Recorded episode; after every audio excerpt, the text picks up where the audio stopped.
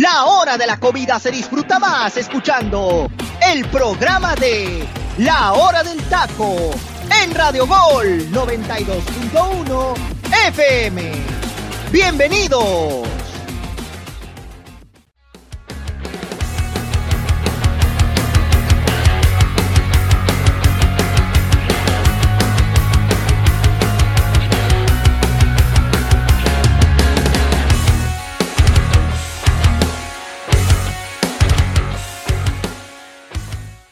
Buenas tardes, tengan todos ustedes y sean bienvenidos a una nueva emisión más de la hora del taco. Buenas tardes a la gente del interior de la República y buenos días para la gente del Pacífico.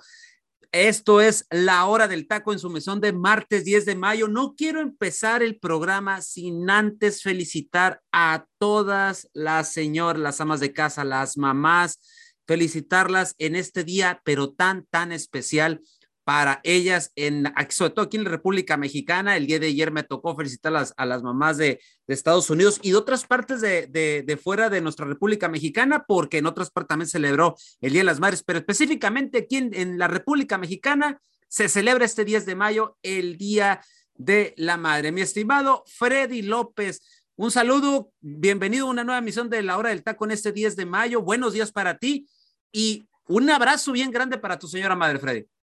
¿Qué tal, teacher? Muy buenos días, compañeros. Primero que nada, feliz Día de las Madres, ¿no? A toda la gente que ya se conecta, a todas las mamás que se conectan con nosotros. Un abrazo especial para mi mamá, evidentemente. Eh, pues sí, teacher, eh, un, día, un día muy especial, ¿no? Eh, el día de hoy, 10 de mayo. Precisamente, fíjate nomás el dato, teacher. Hace un año, si no me equivoco, por ahí debemos de tener el historial de la hora del taco, pero hace un año debutó el Saguito con nosotros, ¿eh? Justamente un 10 de mayo. Órale, Entonces, eh, si alguien encuentra a Luis Roberto, ¿si encuentra? por favor, díganos porque lo andan buscando en todas partes desde, anda, desde ayer se desapareció. Anda depre, teacher, anda depre después de lo que pasó. Anda muy depresivo después de lo que pasó, no se lo puede creer, ese 4 a 1, increíble. Y bueno, también el día de ayer sus Pumas en la femenil quedaron eliminadas contra el mismo Guadalajara, entonces ya te imaginarás, ¿no? Le dieron una vuelta un 2 por 0, entonces, pues es, es evidente por qué se, se, nos desapareció. Pero bueno, nosotros estamos aquí, hay mucho que platicar, el tema de los horarios de la liguilla que ya están definidos y también, por supuesto, el mercado de fichajes y por ahí otras cuantas noticias que les traemos por aquí. Y bueno, saludo con gusto a Arturo, Angelito y a ti también, teacher, fuerte abrazo y a darle porque hay mucho de qué platicar el día de hoy.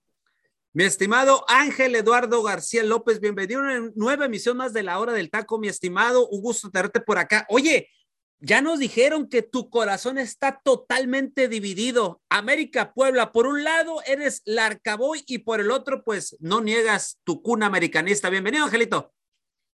¿Qué tal, Tichero? Buenas tardes. La verdad es que me acaba, de decir el día, a pesar de que hoy es día festivo, 10 de mayo. Felicitar a todas las mamás de, de la República Mexicana y también las mamás del mundo, ¿no? Qué gran labor han hecho por, por sus hijos y en especial mandarle un saludo a la mía porque, bueno, vaya, cómo me soporta con esto del fútbol.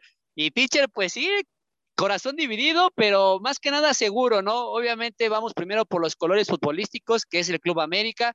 Lo de Nicolás Larcamón, pues sí, es un técnico que la verdad me empezó a gustar mucho su metodología de trabajo, pero pues finalmente aquí lo primero que influyen son los colores y pues que gane el mejor, ¿no? Prácticamente como yo les decía el día de ayer, era una situación casi, casi de, de ironía, ¿no?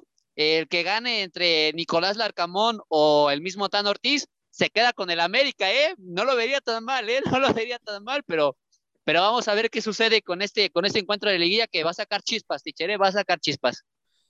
Vamos a ver, vamos a ver qué es lo que sucede. Y mi estimado Arturo Vázquez, mejor conocido como el Tocayo, el que anda vuelto loco, ya agarró otra vez la jarra después del triunfo de Chivas ante el cuadro universitario. Mi estimado Arturo, ¿cómo estás? Bienvenido ¿Qué pasa, a una nueva emisión de la hora del taco. ¿Qué se dice? Clásico tapatío. ¿Qué se dice ayer sí. en, en, en Guadalajara, mi estimado Tocayo? Gracias, teacher. Primero saludar aquí a mis compañeros, a Ángel, a Freddy, a ti, mi estimado teacher, y a todas las mamás de nuestro país. Saludos a toda la Unión Americana, Sudamérica, a las mamás de México, a las mamacitas, a las madrecitas. Tenemos una madrecita aquí, ¿no? José Ramón, también te mando un abrazo. Y pues bueno, eh, pues saludarlos, ¿no? Saludarlos a todos, este, su día festivo el día de hoy para las mamás. Y acá en Guadalajara, el clásico, el clásico tapatío, teacher. Hay noticias, el Canelo Angulo queda ya tres meses fuera de inactividad. lástima, ¿eh? estaba en su, ayer sí. Tocayo estaba en su mejor momento futbolístico. Muy ¿eh? bien.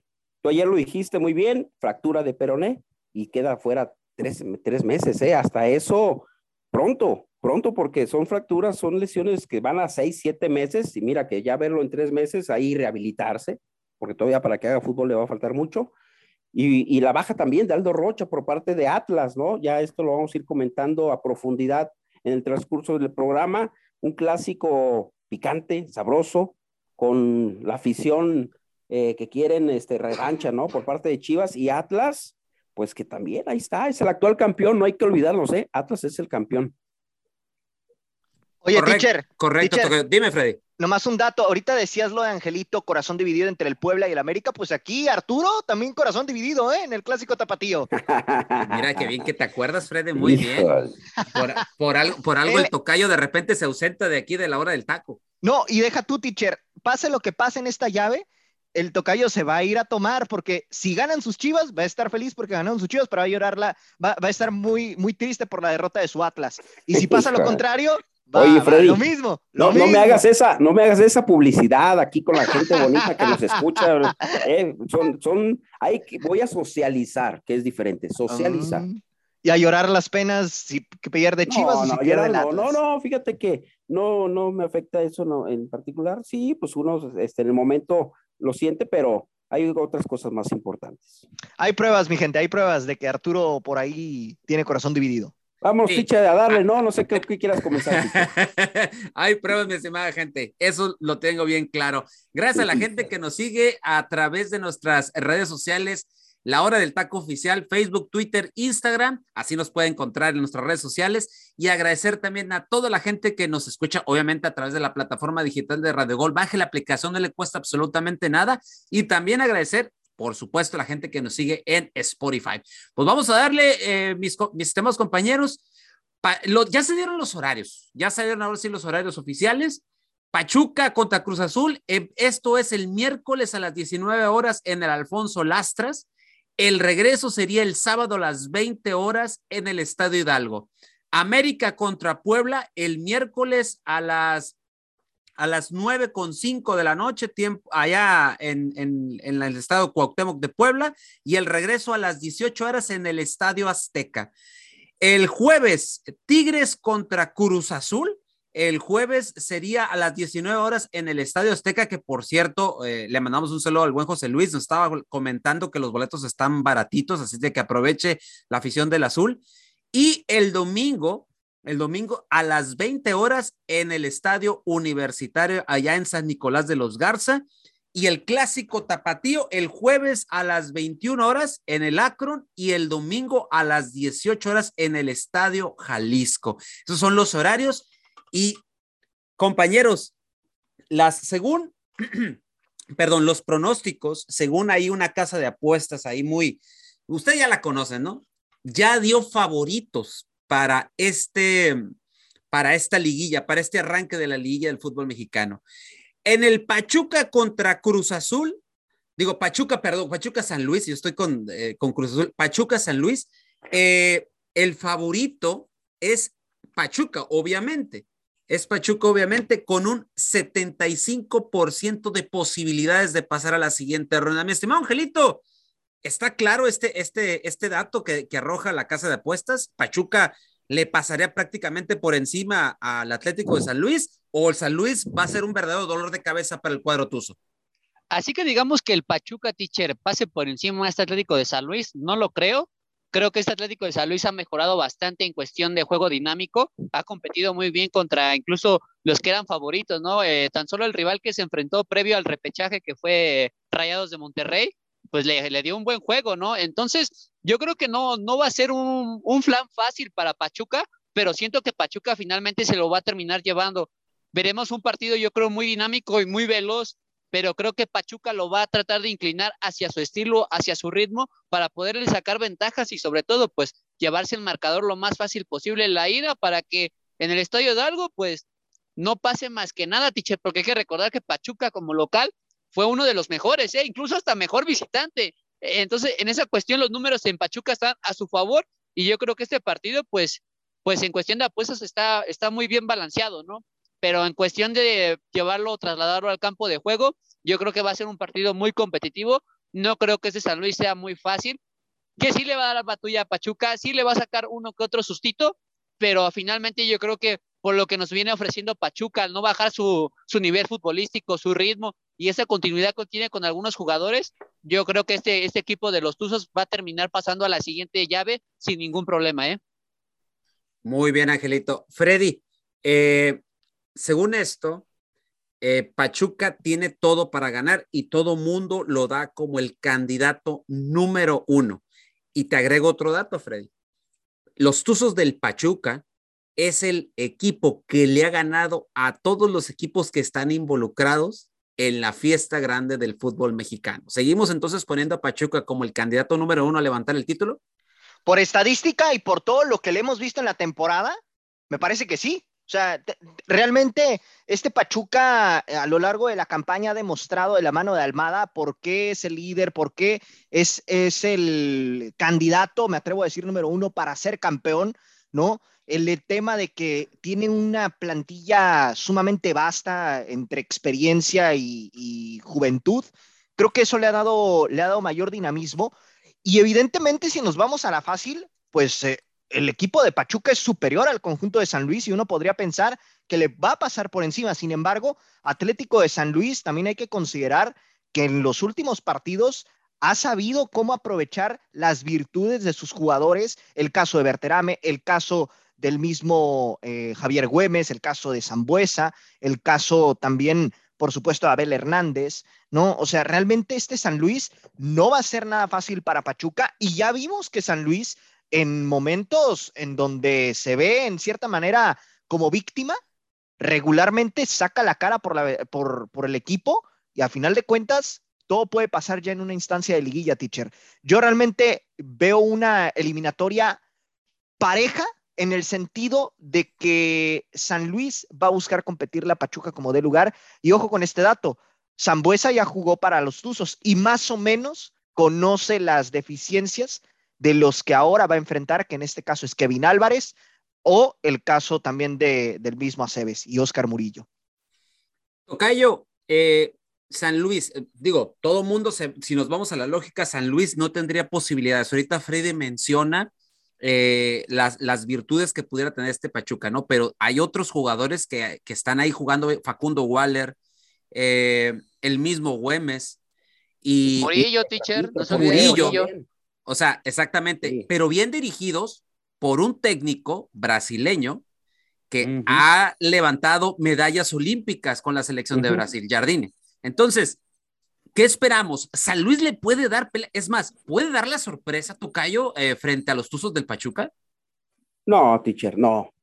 La verdad, eh, aquí mis compañeros se contradicen un poquito, pero yo creo, respeto su opinión, es muy respetable, pero no, o sea, me estás hablando del Pachuca, el, el equipo que fue líder del torneo, el que metió más goles, el que defendió mejor, es el favorito por mucho, por mucho, teacher si tú ves línea por línea, Pachuca hasta tiene mejor banca que el equipo de San Luis. Entonces, no, yo creo que aquí es la llave más dispareja, más dispareja. Lo de San Luis es muy rescatable. Sí, le hicieron partido a los Rayados de Monterrey, pero ¿a qué Rayados también? O sea, pues, también, pues un rayado plagado de, de, pura estrella, ¿eh? que nomás estaba todo estrellado. No, sobrevalorados, estrellados, estrellas no, estrellados. Entonces, pues le gana ya, sí tiene su mérito, pero no, no, no, no, esta va a ser la llave más dispareja. Yo a Pachuca lo veo muy por encima y de hecho creo que, que el equipo Pachuca lo puede golear, ¿eh? Le puede pasar por encima porque aguas con este equipo de Pachuca. Ya lo mencionó Angelito, fue mejor visitante que local también, ¿eh? Y como local es muy fuerte Pachuca. O sea, yo no le veo ninguna posibilidad, ninguna posibilidad al equipo de San Luis de que eh, pueda avanzar. A lo mejor le puede sacar un, un sustito por ahí, sí, pero no, o sea, realmente es amplio favorito Pachuca. En la otra, en la otra llave del día miércoles, eh, América versus Puebla, y aquí la, estas casas de apuesta dan como eh, obviamente como ganador a las Águilas del la América con un 79% sobre el cuadro de la, de la franja. Tocayo, me vuelvo, me, regreso otra vez contigo. ¿Tan favorito es América por el sorprendente Puebla que al final se nos desinfló? Mira, aquí sí, las apuestas a lo mejor de repente los números, los algoritmos por ahí brincan mucho, pero sí, eh, sí veo con mejor eh, ventaja al equipo de América, ¿eh, teacher? Sí lo veo. Hay que recordarle a la gente que aquí el que lleva la ventaja son todos los locales, porque cierran con el empate, pasan. Aquí sí hay, sí hay que el que quedó mejor ubicado en la tabla avanza a la siguiente fase. ¿eh? Así que todos los equipos que quedaron abajo del lugar, los que van a ir de visita primero, son los locales, necesitan ganar, necesitan ganar, teacher. Estamos hablando de San Luis, estamos hablando de Chivas, estamos hablando del Puebla y estamos hablando de este otro equipo que se me fue, pero necesitan ganar. Cruz Azul. Cruz Azul. La ventaja de la América es esa, que cierra en el Azteca, cierra en el Azteca. Y en el Azteca, América cerró muy fuerte, teacher. Yo lo comenté, este América es un candidato para el título junto con Pachuca y con Tigres. Realmente no le veo, este, sí va a ser un partido eh, con, este alto, alto, alto, este, eh, presión, con este, mucha fuerza. Si el América se mete a jugarle así, ahí sí se va a complicar. Pero se pone a jugar fútbol como lo ha hecho los últimos partidos el América, lo tiene que sacar el juego, sin problemas, sin problemas. Freddy, entonces, eh, a Puebla ¿le damos alguna esperanza o este Puebla prácticamente le, lo descartamos ya? Eh, y, a eso le agregamos. Perdón, perdón, teacher, perdón. Es que el Puebla así juega, teacher. El juega es de fortaleza, de luchar, de, de, echarle colmillo, de, de, ensuciar el partido, de hacer tiempo. Ese va a ser el fútbol que va a buscar el Puebla. Pero desafortunadamente toca, y yo por eso le quiero preguntar esto a Freddy. Adelante. Eh, el, el, Puebla eh, al final con Mazatlán, eh, yo, para mí fue más que otra cosa suerte. No le puedo decir de otra manera. Correcto. Entonces, entonces, por eso yo pregunto, te pregunto, Freddy, este Puebla, ojo, los boletos en Puebla volaron, va a estar lleno el Cuauhtémoc. Obviamente toda, la, toda la ciudad de Puebla va a estar metida en el, en el estadio, ¿no? Va a haber mucha afición de Puebla, pero estoy casi seguro que también mucha afición de América va a estar ahí. Y a eso agrégale que el Puebla, pues obviamente sus mejores versiones de partidos los ha dado de local. Y este América no le desagrada nada ir a jugar de visitante. O sea, América donde vaya siempre tiene afición, pero el pueblo no tiene alguna esperanza frente a las Águilas del América. Mira, teacher, por los momentos que viven ambos equipos, me atrevo a decir que no, que no tiene esperanza alguna. ¿Por qué? Porque vemos que últimamente el Puebla, y no hablo únicamente del duelo ante Mazatlán, ¿eh? hablo ya de, de unos cinco o seis partidos para acá, ¿no? Previos a, este duelo frente a Mazatlán. El Puebla lo que tiene es que no sabe conservar ventajas. Puede ir ganando 2 por 0 el partido, y al final se lo terminan empatando. Le pasó con Santos, le pasó en esta ocasión con Mazatlán, eh, eh, con Necaxa lo, estaba haciendo ahí, intentando, buscando, pero al final el Necaxa se termina llevando el triunfo. O sea, realmente este Puebla en temas defensivos se ha caído por completo y me parece que en sí el discurso del Arcamón ya se le terminó con el Puebla. Entonces, realmente si me voy a la lógica, pues el América tiene que sacar el resultado tanto en el Cuauhtémoc como en el Azteca, porque en este momento el América en cierta manera ha mejorado en algunos aspectos. Quizá no ha sido el fútbol que toda la afición del América quisiera ver, pero por lo menos los resultados lo han acompañado. Entonces, creo que no, Freddy, ha jugado bien el América. no, pero, pero no lo puedes poner como ya, pero ya no lo puedes poner como candidato, no lo pones como candidato al yo, no. Yo así de primera no. No. El último partido que no jugó bien fue el del cierre contra Cruz Azul. Fue el peor partido que ha registrado el América con el Tan Ortiz. ¿eh? Tampoco me vengan a decir que, América viene muy bien. Y es que chequen los estilos de juego, ¿no? Que, que ha implementado Ortiz en su momento, que sí, acompañan los resultados, evidentemente, porque las victorias siempre van a acompañar a los técnicos, pero si nos vamos a funcionamiento, la verdad es que la América tampoco es que haya realmente mostrado algo impactante que uno le, hiciera pensar que va a ser campeón. Es cierto, estaba en la zona baja. ¿eh? Cinco partidos sin perder no, bueno, América. No, bueno, pero, pero fíjate. Siete, pero, siete partidos. Pero fíjate, fíjate nada más cómo los ganó también. Ese es otro factor. Los Entonces, ganó bien. Los ganó Entonces, no, Freddy, uno entonces, los ganó eh, sufridos, ¿eh? en ese, Oye, los- sufridos. Sí, sí, sí, Oiga, sí, por pero eso. ¿y el de Tigres? Ese me van a decir a poco que fue muy Ah, sufrido. bueno, fue, eh, No, creo que es el que más, el que le he visto ¿Y más en- y en- accesible. y a ¿eh? Fue la mejor fue? ¿En prueba. Fue en el Fue mejor prueba. Fue la mejor prueba. Y que le así es. compitió al tú por Sí. tú a un plantel Así es. digno, ¿eh? Porque también no me vengan a decir que, a la, que le ganó Necaxa, le ganó de forma ver, sufrida. O sea, y lo de le ganó Cruz hasta el Azul, último lo de Cruz minuto. Azul que ustedes Lo de Juárez, lo ya de sabía un América, ya sabía la América que con un empate tenía, el, el obligado Sí, pero el América no se puede El dar América esa, no e- esa oportunidad de ser 100%. mediocre, ¿eh? Exacto, Correcto. ahí sí no puede dar contigo. esa oportunidad de ser mediocre. Simplemente- Tiene que ganar siempre. A ver, tranquilos, seguros. uno por uno. Y- Pero y no es, no es que sea mediocre el América. Ellos ya sabían, se estaban ellos anticipando, se estaban ellos Oye, estaban Arturo. manejando el partido. Arturo, ellos ya pero- habían calificado. Arturo, o sea que No. si Guadalajara eh, nada más neces- hubiera necesitado de un empate ante Necaxa, Es- que para ganar, de América. para llegar- eh, No, no, eh, no, pero te lo pregunto, te lo pregunto en buena onda. ¿Tú hubieras estado conforme si, si hubiera estado en las mismas condiciones Guadalajara y Es con un empate otros- le hubiera alcanzado? partido. No, otro partido. y- Yo nomás quiero que analicen ese partido. América, eh, Cruz Azul, ese partido, América sabía que con el empate le bastaba. No se iban a no, desgastar de ahí te- más. Eso ahí es te lo va- que ahí te va mi nomás. Porque se decía No. que contra Cruz Azul, ahí, ahí sí bajaron mucho. No, espérame. Es que también América ya sabían ellos que con el empate tenían. No es que han sido mediocres. Sí, la obligación y el ADN de la, de América es ganar, sí. Pero tampoco se iban a desgastar de más. ¿Por qué? Porque esto ya lo tenían. Eh, No, no, no, no. que analicen. Ahí va mi argumento. ¿Por qué tenía que ganar América ese partido contra Cruz Azul? Porque se enfrentaba al peor Cruz Azul de una temporada después de ser campeón. Pero, pero, el peor ¿qué que registraba. eso? Un equipo, un equipo perdido, un equipo sin Tocayo, dirigencia técnica. clásico o es sea, clásico. Estaba, Bueno, el Cruz Azul pero- necesitaba que le dieran América un fue más golpe inteligente. Para, para noquearlo.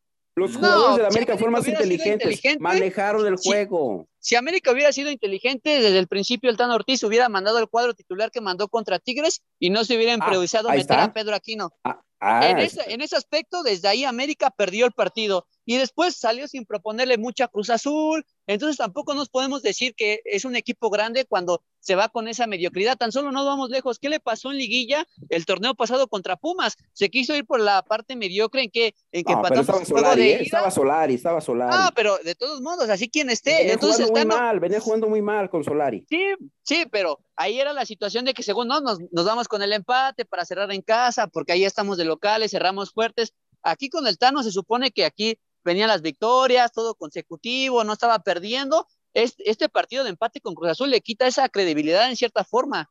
¿Por qué? Porque te- le pudiste haber ganado a un Cruz Azul que prácticamente estaba noqueado, que estaba por los suelos, que no tenía ni por dónde, por dónde salir bien, y que bien, con eso está. América se hubiera ido todavía más por encima, ¿no? Porque le estás ganando a un plantel que prácticamente estaba muerto. Entonces también Exacto. América no se puede dar ese, ese, ese privilegio Ahora- de decir, vamos por el empate y- porque ya estamos clasificados. Tampoco, yo creo que hay que ganarlos porque son clásicos, son de orgullo, de sangre. Bueno, ¿cuánto, cuánto quedaron? Nomás te recuerdo que le empataron, ¿no? 0-0. Ok. Es que todos los clásicos, si se fijan, quedaron 0-0, ¿eh? Clásico. De hecho, América, América empató todos los clásicos Todos los a cero, clásicos, ¿eh? Todos los clásicos. Ajá. El clásico nacional, igual, terrible el clásico nacional, por Sí. cierto. Sí, Ah, sí, sí. infumable, 0-0, ¿no? Y bajo esta situación, teacher, pues eh, reitero, ¿no? El América parte como favorito y realmente como viene jugando el Puebla, yo no le veo posibilidades de avanzar. ¿Que puede pasar? Sí puede pasar, digo, ya hemos visto cada sorpresita en nuestra liguilla, en nuestra Liga MX, que bueno, todo puede suceder, pero así de primera te digo que el América es favorito. Ok, Eh, Angelito, voy contigo. El siguiente partido, Tigres Cruz Azul, el jueves en el Estadio Azteca y después el domingo en el Universitario. Tigres es favorito arriba del 70% sobre la máquina. Estamos en lo correcto. Yo creo que Tigres es el indicado para llevarse esta llave, ¿no? Sí, Tigres viene mucho mejor que Cruz Azul. Yo creo que lo que vimos de Cruz Azul en el repechaje contra Necaxa, pues fue igual algo de suerte, ¿eh? porque Necaxa le pudo haber sacado el partido a Cruz Azul desde el primer tiempo, incluso desde el segundo. Cruz Azul sufrió bastante, eh, tiene muchas lagunas mentales en, eh, en, entre tiempos del partido, le cuesta mucho conectarse, Reynoso improvisando con una línea de cinco que no le encuentra cómo, cómo organizarla, un medio campo donde solamente tiene a dos contenciones de recuperación y deja un hueco increíble ahí en el medio campo, y es donde Tigres puede, puede sacarle provecho, y más si tiene estos jugadores como, como esta arma principal, que por ahí tengo el posible once titular de Tigres que estaría jugando Hugo Ayala, Guido Pizarro, estaría jugando Carioca, Córdoba, Gignac, El Diente, Quiñones, eh, Aquino y Dueñas. Entonces, por ahí, sobre todo sabiendo cómo lo que viene haciendo Guido Pizarro en la contención, siendo un tercer central, a veces partiendo para, para el medio campo. Si Tigres es muy inteligente y lleva el partido a un ritmo mucho más dinámico, a Cruz Azul le va a pasar por encima o lo va a hacer sufrir bastante. Que hay que recordar que Tigres en el partido de jornada regular le estaba sacando un triunfo increíble a Cruz Azul de 2 por 0 que al final los Tigres bajaron los brazos y les empataron de último momento, ¿eh? Pero si recordamos ese partido, Tigres fue amo y señor, le dominó en todos los sectores del campo y le costó mucho a Cruz Azul encontrar esa parte del gol, pero siento que este Cruz Azul es mucho más diferente que el que vimos en aquella jornada, pero ojo, ¿eh? Se habla que posiblemente también Charlie Rodríguez pueda por lo menos tener minutos en el partido de ida, no como titular, pero por lo menos minutos, porque ya se, se, se, dice que ya está saliendo un poco de esta lesión de la que sufrió en aquel partido contra Mazatlán, pero manteniéndonos en la lógica y en lo visto de ambos conjuntos, para mí lo de Tigres es el candidato especial para, para pasar esta, esta fase de grupos, bueno, esta fase de, eliminatorias. Eh, Freddy, se comenta que si eh, Reynoso no es campeón, le van a dar las gracias y que muy posiblemente el que pueda sustituirlo se llama Hugo Sánchez. Sí, sí, sí, sí, está sonando fuerte el, rumor de que el peruano pues prácticamente está fuera de la institución. Y no es algo nuevo, teacher, ya se venía hablando de esa situación desde que salió Álvaro Dávila, en su momento el mismo Reynoso eh, puso su renuncia sobre la mesa, ¿no? Eh, aparentemente eso es lo que, se, lo que sonó en, en, ese, en ese entonces. Y no suena descabellado, digo, el Cruz Azul la verdad es que para el equipo que tiene es para que pudiera competir más de lo, de, incluso me atrevo a decir, para clasificar directo. En este sentido, Cruz Azul también es un equipo que se ha caído a pedazos y creo que bajo esta situación con Juan Reynoso no suena nada descabellado que pudiera salir de la institución en caso de quedar eliminado el próximo domingo frente a Tigres. Ahora, por otra parte, lo, de Hugo Sánchez, pues bueno, ya había sonado hace un año incluso o dos antes de que llegara Reynoso. Un año, Exactamente. Pero no llegó por, por, temas económicos, supuestamente porque el mismo Hugo Sánchez estaba pidiendo las perlas de la Virgen. Entonces, bueno, vamos a ver qué es lo que termina sucediendo, pero yo la verdad, así de primera, veo complicada que, que Hugo Sánchez termine tomando el mando de Cruz Azul. ¿eh? Yo no lo veo menos en Cruz Azul. Adelante, antes de, que, antes de que proceda, este, yo tengo un rumor, ¿eh? es un rumor como tal. Dicen que todo depende mucho, que hay un director técnico que se encuentra en Jalisco, que está entre que si me quedo me voy, dependiendo qué tipo de proyecto me mm. ofrezcan. Eh, en dado caso de que no renueve, sería el técnico candidato para la máquina, ¿eh? Nombres. Está en Jalisco, teacher. Está entre que si le ofrecen un buen proyecto. Suéltalo, suéltalo, Ángel, suéltalo. Ya sé de quién hablas, Diego Coca. Pero ojo que Diego Coca ya pidió por ahí un par de refuerzos para el Atlas, que si se los llevan, aparentemente con eso ya lo podrían Ajá, se queda, sí, exactamente. Pero en dado caso de que no, Diego Coca ya estaría poniendo su renuncia y la máquina ya estaría viendo la posible contratación del argentino para la máquina celeste. Ahora, otra de las cosas que también yo vi el rumor es que por algo estaba Rubén Omar Romano en el, en el partido. Exacto. Esa es otra de las cosas que, eh, traen, un, traen una rumorología con, con, con, la máquina debido a que ya sabemos que la relación entre directiva y Juan Reynoso no es la óptima. No hay comunicación entre directiva y Juan Reynoso. Juan Reynoso nomás llega con sus jugadores y no pasa lista con la directiva. De y hecho, la y de la directiva, perdón, eh, Angelito, y la directiva por ende obviamente le está buscando reemplazo sí o sí.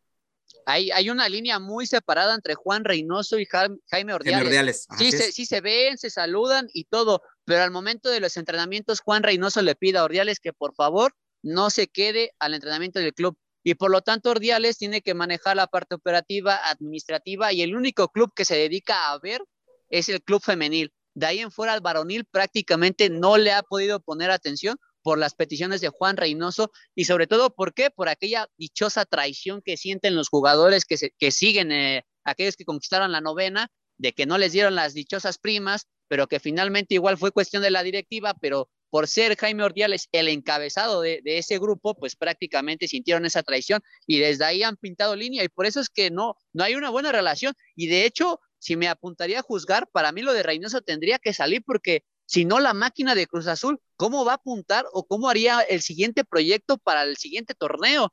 porque si no tienes dirección, si no tienes una comunicación con tu director técnico y tampoco con el director deportivo, entonces hay una fragelación en donde no hay un rumbo en la máquina de Cruz Azul y lo ideal que sería o que se salga el director deportivo, que es Jaime Ordiales, o que se vaya el mismo Juan Reynoso, que incluso Juan Reynoso, ella lo ha dicho, ¿eh? Si es por amor al club y si yo le hago daño a este club, yo me hago un lado, ¿eh? Entonces también lo de Reynoso suena un poco más probable a que salga de Cruz Azul.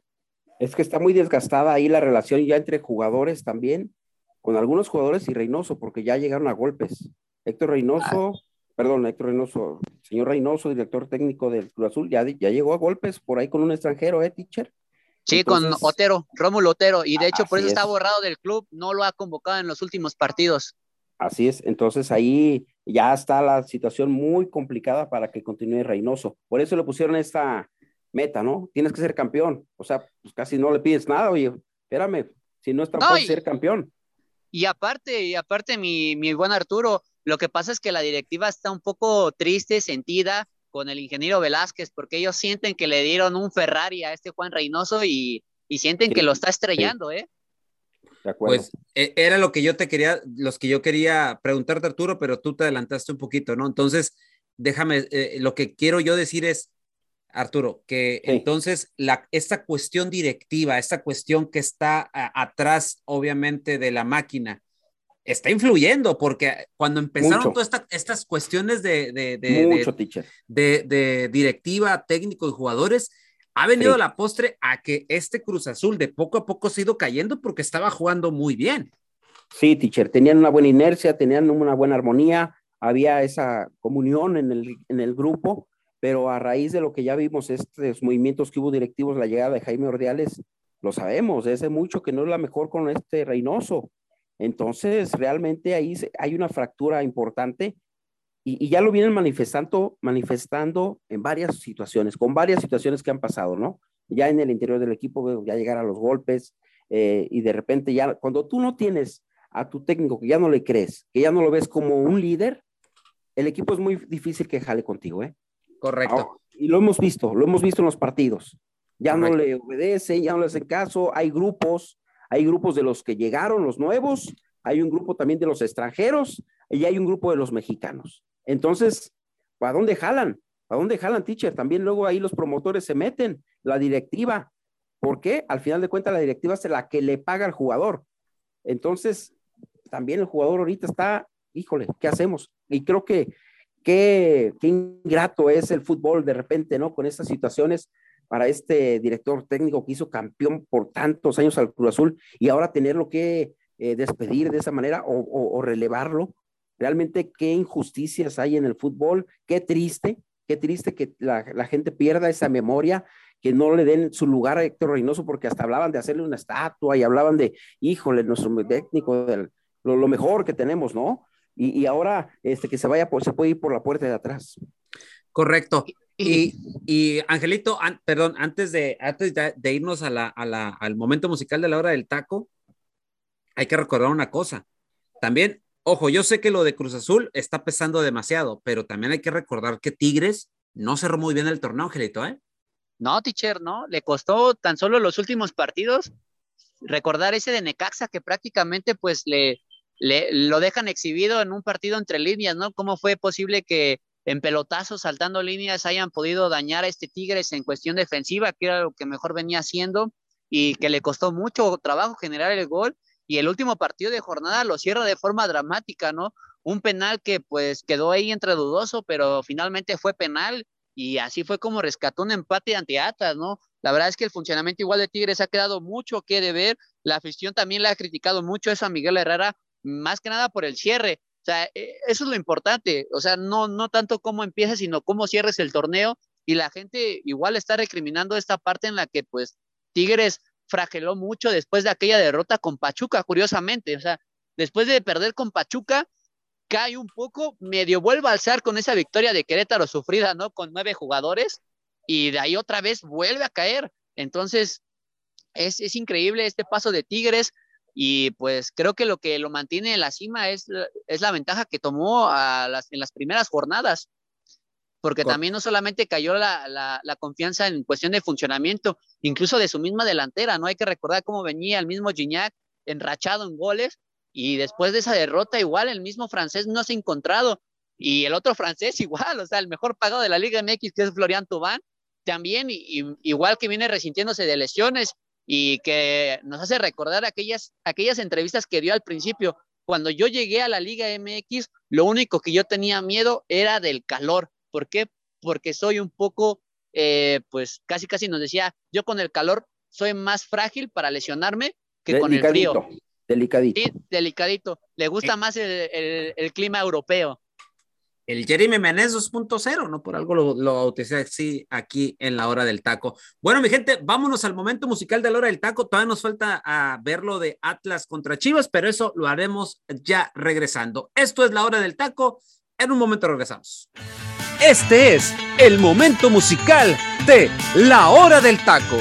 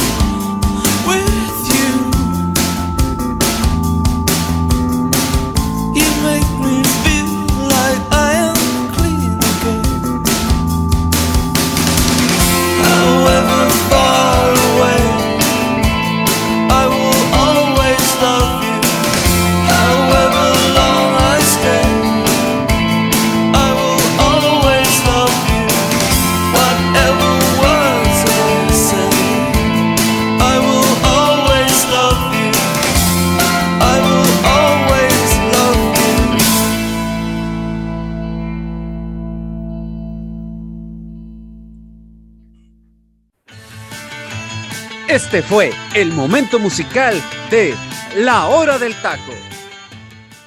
Regresamos, regresamos a la hora del taco en esta emisión, 10 de mayo. Felicidades a todas las madrecitas en su día. Espero que se la estén pasando muy bien. Les deseamos un buen provecho si ya están eh, comiendo algo en el interior de la República. Y acá las, las madrecitas que ya están desayunando, están en el café, en la sobremesa, en el postrecito. Buen provecho para todos. Y bueno, En el momento musical de la hora del taco, les traemos esta tremenda joya musical de los ochentas. De 21 de agosto del 89 llega la canción más exitosa en Estados Unidos de la banda británica The Cure, Love Song o Canción de Amor, escrita por Robert Smith y lanzado originalmente en el álbum de Disintegration, que para mí es el mejor álbum de la banda, y que después de haber pasado por álbumes muy oscuros, este es el, el, el, álbum, como quien dice, más claridoso de ellos y al que la postre les ha dado múltiples, pero múltiples eh, éxitos, sobre todo en Estados Unidos. Tan así que en el 89, cuando salió, de inmediato este sencillo ocupó el número dos del Billboard Hot 100 de aquel entonces. La canción Love escrita, ya lo dije, por eh, el señor Robert Smith, eh, lo hizo. ¿Por qué? ¿Por qué, por qué se ¿Por qué se aventuró a escribir esta canción? Porque resulta ser que fue una canción dedicada en aquel entonces para su prometida. Y por eso es que saca esta canción, la compone, que ya sabemos que es el compositor de cabecera de la banda de The y es lo que a la postre ha sido uno de los mayores éxitos de la banda que hasta hoy en día, hoy en día esta, esta canción es un obligado para la banda donde quiera que se presente y en su setlist debe de estar porque sí. Y como repito, Robert Smith escribió esta canción como regalo de bodas a su prometida Mari un poquito antes de casarse. La canción ha sido versionada por un montón de bandas.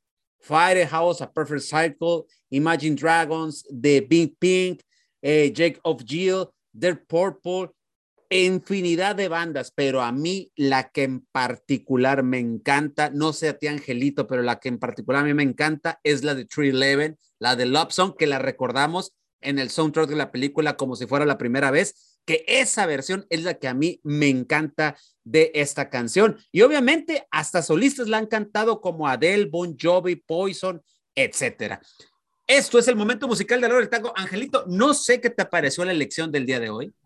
No, muy buena, teacher, muy buena, aunque yo eh, en The Cure soy más, más darqueto eh, en ese aspecto, eh, pero sí me voy por las canciones un poquito más bizarras de su, de su discografía, pero la verdad es que es una muy buena canción comercial, incluso me atrevería a decir que con esta canción llegaron a un, a un público más este, accesible. Más fresón. Porque, ajá, sí, porque si recordamos sus inicios de The Cure, pues prácticamente era una banda muy, muy industrial, industrial, en la parte gótica, muy oscura. O sea, hay un disco que se llama Pornography. Pornography, exacto. Y el, todo, todo ese disco es muy, pero muy oscuro y pesado. Lo personal me, me encanta bastante. Pero este disco fue un poquito más estético, con la parte de la masterización, cómo grabaron cada uno de los instrumentos. Se escucha esa, esa sensación nueva y sobre todo diciendo que pues es en las épocas ya de los 90, ¿no? Ya cuando llega el disco compacto que le da otra transgresión a este género y que lo hace escuchar todavía de una forma más distinto. Y pues bueno, es una, una excelente canción, teacher, pero para, pero para mí, para mi gusto en lo personal, creo que la mejor canción con la que me quedaría de ese disco es Lola Bay, ¿eh? Lola Bay, teacher. Ah, no, bueno, rolón también, Rol, es un rolón esa. Eh, pero ¿saben también otra cosa? Tanta influencia que tuvo The Cure en los ochentas que influenció a nuestro The Cure mexicano a Caifanes. Acuérdense cuando Caifanes. está la portada. Cuando Caifanes. El personaje, teacher, sí. Exactamente. Cuando Caifanes, acuérdate, Arturo, tú y yo somos de la misma rodada. Sí, Digo, tú te ves más abuelo que yo, ¿verdad? Pero. Pero acuérdate, cuando recién lo Caifanes, yo en cuanto los vi, yo dije, esto yo, esto yo dónde lo he gemelos, visto. Son gemelos, ¿no? ¿O qué? Es, exactamente, ¿dónde los he visto yo estos tipos? Nada más que era la influencia de The Cure en, en, la escena del rock mexicano, que en el momento, el, famoso rock de los ochentas, y Caifanes le copió literal todo el estilo al principio, y después Caifanes obviamente generó su estilo propio.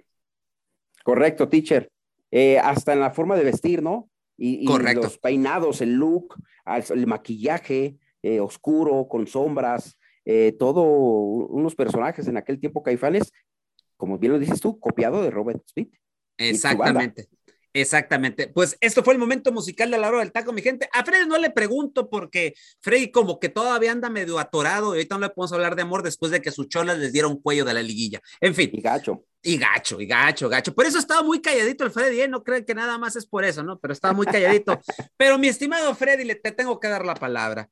Atlas contra Chivas. Según los pronósticos, a el Atlas lo hacen favorito en un, con un 62% de posibilidades al todavía vigente campeón de la Liga MX, los zorros del Atlas. ¿Cómo ves este pronóstico, mi estimado Freddy, según las casas de apuesta? Pues mira, nuevamente se están yendo por la lógica. La lógica, exacto. Por la lógica, exacto, porque Guadalajara lleva cinco victorias consecutivas. Ricardo Cadena le ha dado otra cara a este equipo de Chivas, pero también hay que recordar que este Atlas, mm, pues es el vigente campeón y va a cerrar en casa. Entonces, va a depender mucho de lo que haga Guadalajara en el primer partido. Si bien es cierto, si nos vamos a las, a las estadísticas en cuanto a liguillas disputadas de parte de, de estos dos equipos, Guadalajara lleva las de ganar, pero en un clásico tapatío todo puede pasar.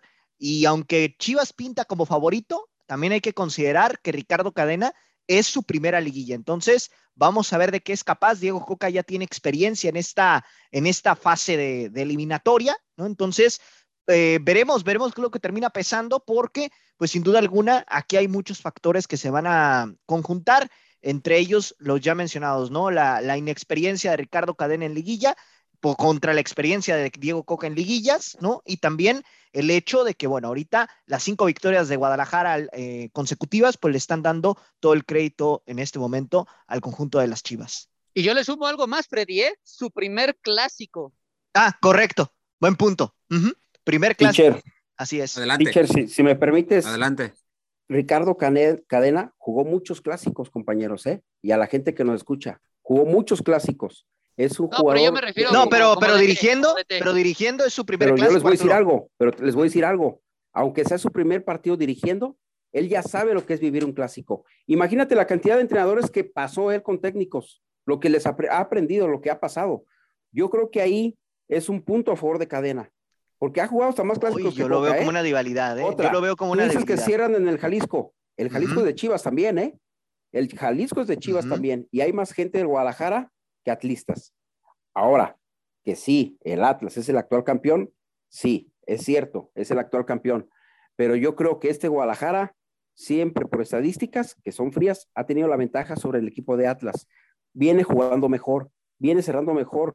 Entonces yo eso, la única ventaja que yo le veo aquí al Atlas es que cierran el Jalisco como local y la diferencia, si quedan empatados, le da el avance al equipo de Atlas. Chivas tiene que ir a ganar, a ganar los dos partidos, en el Akron y en el Jalisco. Es lo que tiene que hacer Guadalajara, no dejar de hacerlo, porque si se mete a querer sacar un resultado, a esperar, eh, ahí se va a complicar al equipo de Chivas. Ahora, no se van a desbordar, ¿eh? Yo creo que el partido es a 180 minutos, es a ida y vuelta, y tienen que ser cautelosos, no cometer errores también, porque ya hemos visto los clásicos lo que se juegan. A veces el nerviosismo, una este, mala interpretación del árbitro, una expulsión, una penal, una lesión, te cambia ya todo el rumbo del partido, ¿eh? Entonces, aquí tienen que salir los del Guadalajara y los del Atlas concentrados, concentrados en hacer su fútbol, no intentar cambiar cosas, porque también ahí van a tener que salir a ganar sus juegos. Y Atlas es la única ventaja que yo lo veo, ¿eh? que cierran el Jalisco y el empate le da el avance. Entonces, oye, Angelito, entonces, eh, Digo, y es que, perdón, teacher. Sí, adelante, Freddy. Ya, nada más, perdón, nada más como estadística, ¿no? Ahorita el tema de los clásicos, el último clásico que fue en el Jalisco quedó empate a uno, ¿eh? O sea, también, eh, y el, anterior clásico antes de, este empate a uno, Atlas le fue a pegar en el Akron al equipo de Guadalajara. Muy polémicos, muy polémicos partidos. Y los dos, y los dos, polémicos. exactamente, los dos muy polémicos. Hubo expulsiones, terminó ese partido nueve con Guadalajara, Coca con 11 que no, ni siquiera se atrevió a ir a buscar más goles. Sigo jugando igual, entonces, mucha polémica en los dos partidos, ¿eh? Ok, eh, bueno, pues vamos, vamos a ver. Eh, para mí, Angelito, no sé si para ti coincidas conmigo, creo que es el duelo más atractivo de, de esta fase de liguilla. Atractivo porque es clásico, teacher, y aparte yo le sumaría como el posible partido más parejo porque si bien a lo mejor Atlas tampoco no viene en un buen momento futbolístico, hay que recordar que en cuestión de taquilla y audiencia en el Jalisco la va a tener porque tan solo en el último campeonato la única condición que le puso para aquellos que iban a ir a la final era comprar el abono y entonces podemos ver también mucha afición en el Jalisco y que pueda pesar como en esa final que vimos contra León. Pero yo veo un poco más favorito a Chivas por el momento futbolístico. La verdad es que he visto mejores eh, condiciones físicas de los jugadores, eh, mucho más motivados, con, otra, con otro chip, eh, vienen muy bien embalados, teacher, ¿eh? Correcto, correcto, correcto. Vamos a pasar a ya después de haber analizado esto, siga escuchando toda la semana, porque toda la semana vamos a estar platicando al respecto de la Liga del Fútbol Mexicano. Y pues vámonos a los, a los rumores, al fútbol de estufa, al humo del bueno, como usted le quiera decir, pero ya saben, traemos información fresquecida también. Y es que Pumas de inmediato, en cuanto fueron eliminados, pues se pusieron a trabajar, se pusieron las pilas, mi estimado Freddy, y los Pumas, Igor Meritao se queda eh, Diogo están arreglando su préstamo, que casi, casi puede ser un hecho que Diogo continúe. Rogero, a parecer, no va a continuar en Pumas. Y también Washington, el Manchita Corozo, también prácticamente no van a renovar el préstamo porque creo que le subieron un poquito a la situación. Y eso es lo que se comenta, mi friend. No sé si tengas alguna otra información con Pumas. No, no, no, y deja tú de eso, teacher. Aquí otra, otro factor me estoy acordando bastante de lo que pasó en su momento con Facundo Wallen, que lo mismo, no lo renovaron, dijeron, no, sabes que está muy caro, no lo vamos a comprar, y ahorita la arrepentida que se han de estar dando luego de ver el temporadón que está teniendo con el Atlético de San Luis. Entonces, aquí me parece que Pumas otra vez se está precipitando el no, no tratar de, de, extender el préstamo de Corozo o incluso de ya adquirir su ficha, porque si no me equivoco, no es una ficha tampoco tan cara que, Pumas no pueda cubrir, ¿no? Entonces, realmente aquí la situación con Pumas, pues es lamentable. Ahora, teacher, estaba viendo también por ahí un rumor, como bien dicen por ahí, son solamente rumores, de que Andrés Lilini está siendo pretendido por Santos, ¿eh? Y que Grupo Orlegui ya le está echando el ojo para, para fortalecer o para que sea el nuevo director técnico del conjunto lagunero. Entonces, también ahí, digo, aparentemente lo de Lilini pues está amarrado con Pumas, pero es lo que está sonando ahí en, el fútbol de estufa en este momento con respecto y a creo, perdón, perdón, Tocayo, pero creo que Lilini ya tiene un acuerdo de palabra con la directiva de Pumas para continuar en el cuadro universitario. Por eso es que se están moviendo ya rápido con esto. ¿Ibas a decir algo, Tocayo? Sí, Tiche, comentarle también a la gente, ustedes compañeros, el rumor de que Gudiño podría llegar a Chivas ante la salida a Pumas. De Talavera. Perdón, a Pumas. A Pumas. De Pumas Chivas a Pumas. Gudiño, ¿eh? Suena fuerte para que llegue a, a cubrir. Y tal a Guadalajara, ¿no? Y tal a Guadalajara, se puede y, yo les, y, yo les, y yo les corrijo esa información. Lo de Gudiño a Chivas no es, por ahí no va. Por ahí no va. Y de Talavera, la situación es que Talavera o continúa en Pumas, que prácticamente parece que no, y quien lo quiere es Juárez. De, hecho, teacher, la única vertiente que tenía Talavera era si ganaba la de CONCACAF y con esto de haberla perdido, pues se le abre más la apertura de poder salir del club universitario. Y acuérdese que en Juárez, Hugo González regresa a Monterrey. Entonces, en Juárez andan buscando. y, y, volviendo a lo de. Y Juárez también se quiere reforzar bien, ¿eh, teacher? También y volviendo lo de Juárez, ¿eh? eh Por ahí se están, están negociando, y es lo que yo todavía no entiendo: que Rafa Puente Jr pudiera ser el técnico de Bravos de Juárez. a mí, se molesta, ¿no, teacher? Ahí. A mí, en lo particular, no me gustó cómo es que Rafa Puente, no demerito su, su, capacidad técnica, porque sí, yo he visto que sí ha podido dirigir de cierta manera bien en algún momento de su, de su carrera como director técnico, que ha sido muy poca, pero el hecho de haber dejado al Tuca Ferretti en la segunda parte del torneo prácticamente el solo, se notó, ¿eh? el Tuca no podía el solo y este, y, no lo estoy diciendo, lo dijo el francotirador en récord, y cito lo que, lo que comentó, que eh, Rafa Puente andaba como un Latin Boy dentro de ahí de, las instalaciones de, de, de, Bravos, ¿eh? que andaba para arriba para abajo como rockstar y que andaba convención de la directiva de que él se quedara. Haciendo relaciones. Exactamente. O sea, y creo que el Tuca eh, lo dejó solo, lo dejó morir solo y, ya vimos la estrellada que se pegó el Tuca Ferretti.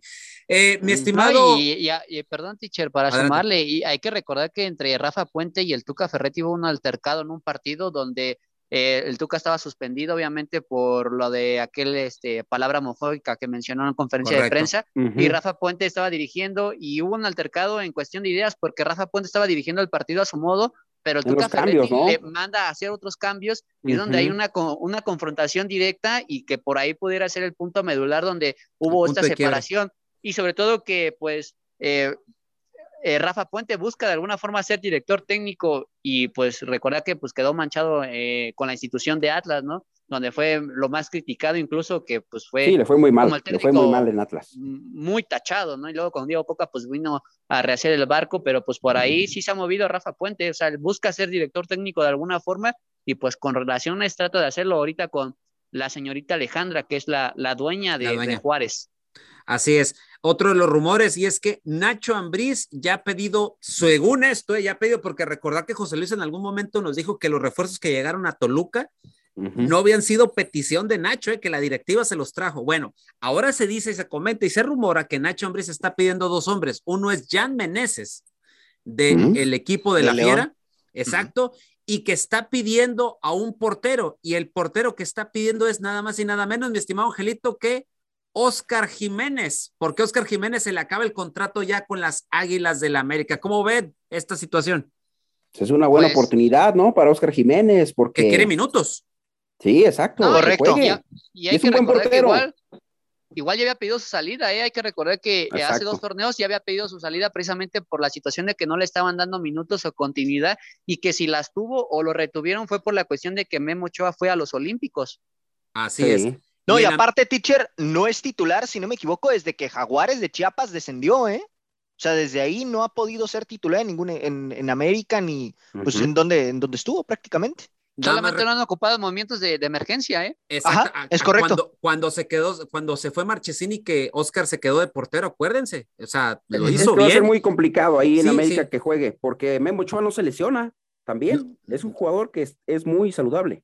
Exactamente. Y, en, y, volví, y ahorita que retomamos América, pues eh, parece ser que todo está arreglado y todo está apuntado a que Israel Reyes sea, eh, tan, cuanto termine este torneo y que donde, hasta donde lleguen tanto Puebla como América, eh, parece que todo está que está arreglado exactamente, que Israel Reyes sería el defensa, el nuevo defensa central del Club América y por obvias razones se tendría que dar de baja un defensa central y todo parece encaminado a que Bruno Valdés sería el sacrificado en mm. la saga de central de las Águilas de la América. Otra de las plaza extranjero. Exactamente. Otra de las cosas que, que con América, lo de Diego Laines, recalcar, te dice que que viene, que no viene, que esto, que el otro. Yo lo único que les digo es, el Betis no quiere soltar a Diego Laines al América.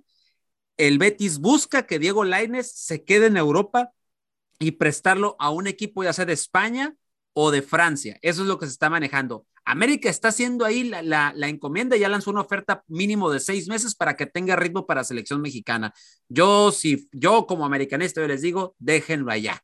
No tiene nada que hacer acá en México, que se quede, que se Pero que juegue, teacher, que juegue, porque luego no los juegan a jugar. Pues sí, Tocayo, pero es el fichaje más caro que de los últimos tiempos y que regrese, o sea, a mí en, pues lo particular a mí a mí no no me llama. Mira, ahí está otro caso, Orbelín que no juega también, cómo se eh, fue y ahí está. Exactamente, totalmente perdido y eso lo tiene el, eh, Tata está muy pendiente de eso, eh, porque Orbelín lo tenía considerado como de sus hombres claves y Orbelín no está jugando.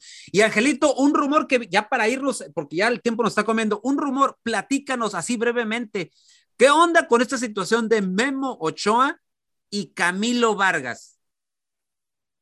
Pues que ahorita terminando diciembre, después del Mundial, Memo Ochoa pues termina contrato con América. Eh, la directiva de alguna forma ya tiene una junta con él para ver si quiere continuar porque pues también tiene ofertas de la MLS y de eso depende. Si Memo Ochoa dice, ¿saben qué? Hasta aquí llego con América y agarro una oferta de la MLS, América estaría buscando a su próximo portero en Camilo Vargas pero todo depende de Memo Ochoa. Ok, bueno, pues usted lo acaba de escuchar aquí en la hora del taco. Es el fútbol de estufa. ¿eh? el fútbol interesante ese correcto, ¿eh? para la América. ¿eh? Correctísimo. Estamos hablando de uno de los mejores porteros de la liga. ¿eh? Ese sería un fichaje bomba para la América. ¿eh? Así nada más. Es, es portero de selección que no juega, que no juega, que es banca, pero es portero de selección colombiana. ¿eh? Y es que ya al renovar contrato, Memo Ochoa ya no le van a pagar lo que le pagan actualmente, porque ahorita es el mejor jugador mexicano pagado, ¿eh? Correcto. Y después es, es Alexis Vega, pero ahorita Memo Ochoa es el mejor jugador mexicano pagado. Gana más de dos millones de, de dólares al mes. Así es. Y al, al renovar, creo que le van a bajar pretensiones. Perfecto. Bueno, mi gente, nos retiramos. Esto fue todo en la hora del taco. No sin antes desearles que pasen un excelente día a, a las, a las amas de casa, las señoras, a las madrecitas, les deseamos todo lo mejor. Le mando un saludo a mi señora madre, por cierto, y un saludo a mi esposa, que también están celebrando, a mi suegra, por cierto, también. Mandarles una felicitación en este 10 de mayo, Día de las Madres. A nombre de Ángel Eduardo García López, Freddy López y mi estimado Arturo Vázquez el Tocayo. Yo soy Delfino Cinderos en la conducción. Esto fue La Hora del Taco. Nos escuchamos en la próxima. Con permiso. Gracias por haber sintonizado una emisión más de La Hora del Taco. Recuerda que de lunes a viernes nos puedes escuchar en punto de las 2 de la tarde hora centro, 12 del Pacífico, con la mejor información, tema, debate, polémica, análisis y mucho más a través de Radio Gol 92.1 FM.